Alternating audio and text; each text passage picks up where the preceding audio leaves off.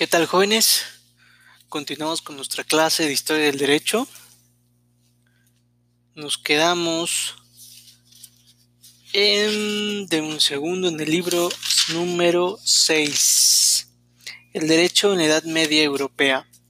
Bueno, debemos decir que los bárbaros fueron los que invadieron Roma, ¿eh? Los bárbaros invasores que se establecieron en las regiones occidentales del Imperio Romano encontraron una civilización que, aunque decadente, resultaba más avanzada que la propia y una población muy superior a la suya. ¿Qué quiere decir? Pues que si bien es cierto los bárbaros terminaron siendo invasores de Roma occidental, pues la Roma occidental, a pesar de que estaba en decadencia, pues era muy superior en temas intelectuales y de guerra. Bueno, al menos de población, ¿no? De guerra, pues obviamente por eso fueron invadidos. Pero en un principio se debe entender que pues, los bárbaros fueron los que invadieron la Roma occidental. En un inicio, los bárbaros, en su mayoría pueblos de origen germánico, se rigieron por su rudimentario derecho de tipo consuetudinario. Eh, ¿Qué quiere decir el consuetudinario? Pues las costumbres bajo ese contexto, pues las costumbres em, podían, o más bien regían el derecho de los bárbaros que tienen un origen germánico. Pero en su momento elaboraron codificaciones para los vencidos fundamentados en el derecho romano que prevalecía en la época posclásica. A los eh, bárbaros no les quedó otra en algunos lugares de Roma occidental que llegar a acuerdos, porque pues, su derecho era muy, pues, muy básico, era de costumbre, y pues había zonas en las cuales pues, ya eran muy avanzados, ya había inclusive pues, códigos con los cuales se regían, pero pues bueno, tuvieron que hacer acuerdos con el objeto de pues llevar una mejor sociedad. El derecho germánico en la Alta Edad Media. La Europa que hoy conocemos es el resultado de la mezcla de la primitiva cultura de los pueblos germánicos en constante eh, migración. Dentro de esos pueblos germánicos están los visigodos, ostrogodos, burgundios, longobardos, francos y sajones. Bueno, entonces debemos de entender que Europa fue resultado de la mezcla de los, la cultura de los pueblos germánicos. Y los principales pueblos germánicos pues, eran los visigodos y ostrogodos.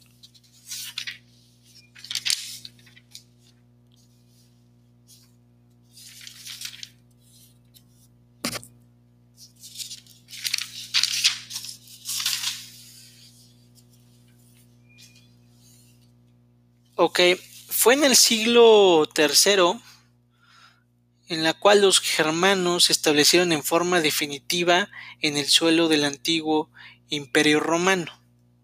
De tal forma que en ese siglo se tiene que definitivamente se establecieron los germanos en, en el antiguo imperio romano.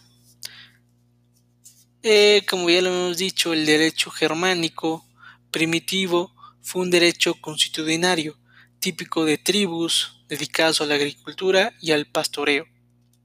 Su organización social giraba en torno a la SIPE, que es S-I-P-P-E, que era la familia en sentido amplio. Entonces recordemos que para los el derecho germánico SIPE significaba familia. La organización política podía calificarse de una especie de democracia directa, es decir, a través de una asamblea de ciudadanos. La familia era patriarcal y el matrimonio monogámico.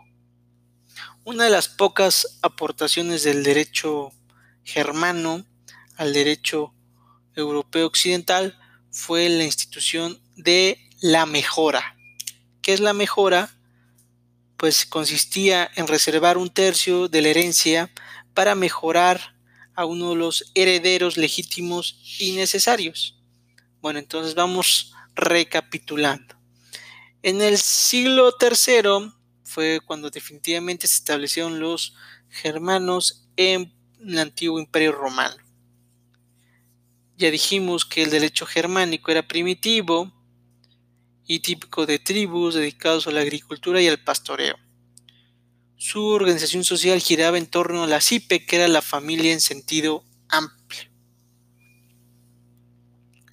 La organización política pues era la democracia directa a través de la Asamblea de Ciudadanos, la familia era patriarcal y el matrimonio monogámico. Y las pocas aportaciones del derecho germánico pues fue la mejora, que consistía en reservar un tercio de la herencia para mejorar a uno de los herederos legítimos y necesarios.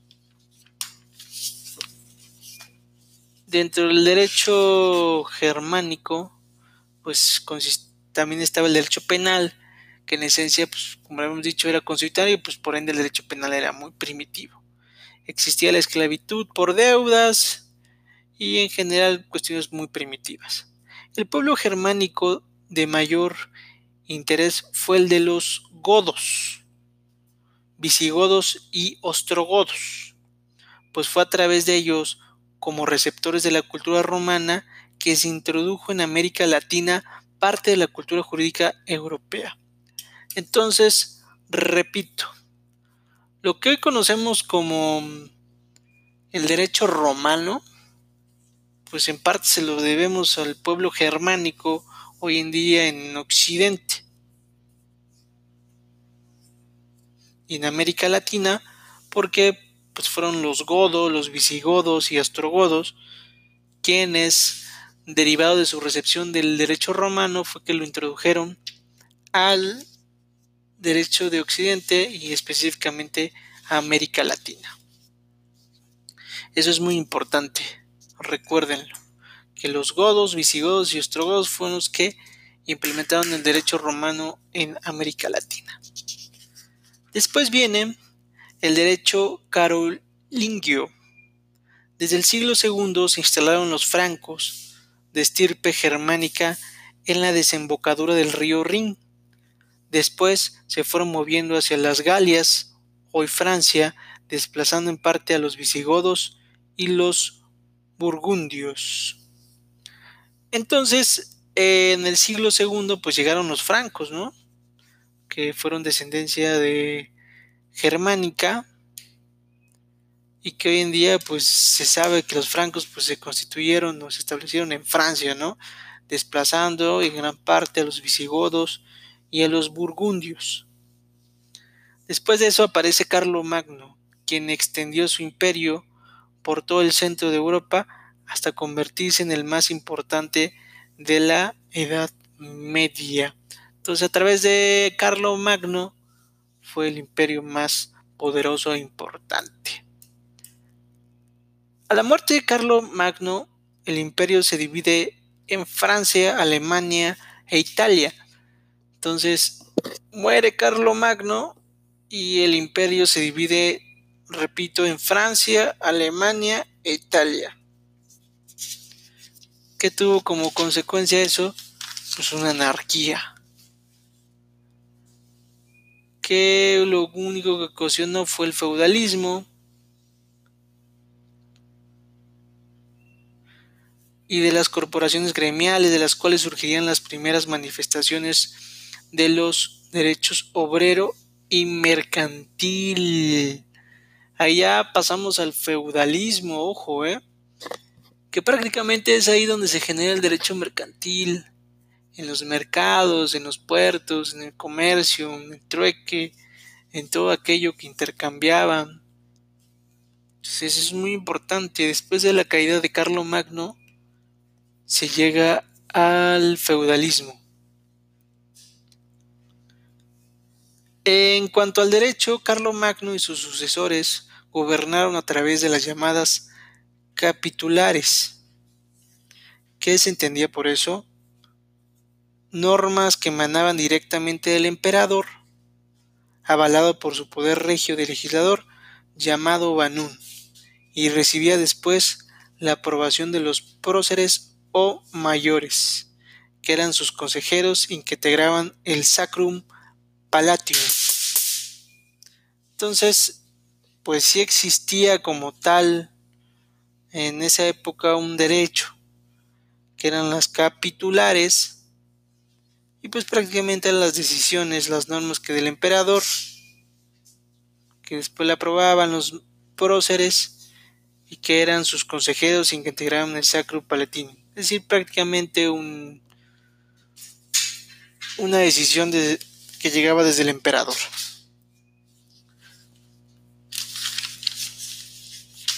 Entonces voy a retomar un poquito lo más importante que estamos viendo en esta clase, que fue que los bárbaros fueron los invasores del imperio romano. Los bárbaros son de origen germánico.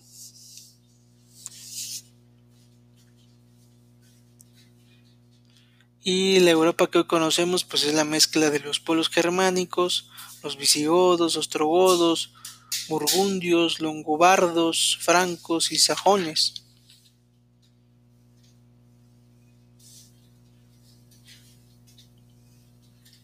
Pues el derecho germánico fue primitivo, constitucionario, se dedicaban a la agricultura y pastoreo.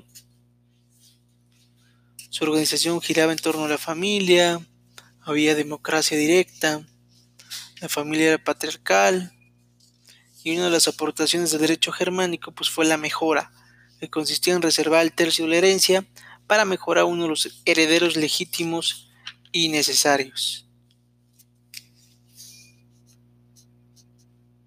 A través de em, visigodos y ostrogodos fue que el derecho romano se introdujo a América Latina. Hay que tomarlo en cuenta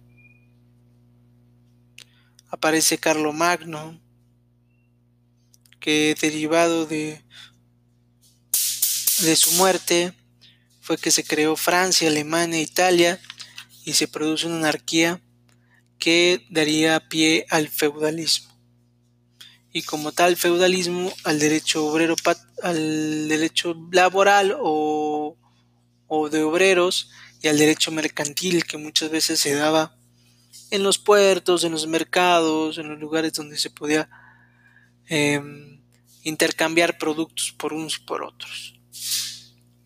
Y el derecho del Carlo Magno y sus sucesores se llamara capitulares, que eran normas emanadas directamente al emperador, avalado por su poder regio de legislador llamado Banun, y recibía después la aprobación de los próceres o mayores que eran sus consejeros que integraban el Sacrum Palatium.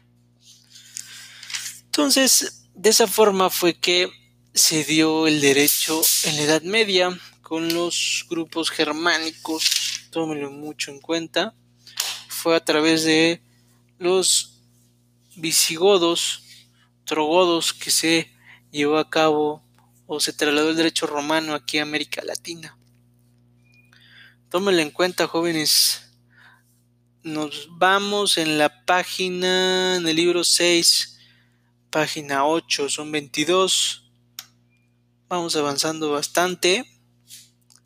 Em, vamos un poquito más lento. Quería acabar antes, pero creo que si acabo antes, nos va vamos a acabar muy pronto y después me voy a quedar sin tema. Entonces vamos poco a poco. Pero por favor vayan leyendo y si tienen alguna duda, con mucho gusto les explico. Espero les sirva también el material que les voy mandando, videos, textos, lecturas. No los hago por fastidiar, pero creo que eso les va a servir en su momento y son cuestiones, temas que van generando historia en nuestra sociedad y en este mundo del derecho. Que tengan buen día. Nos vemos la próxima.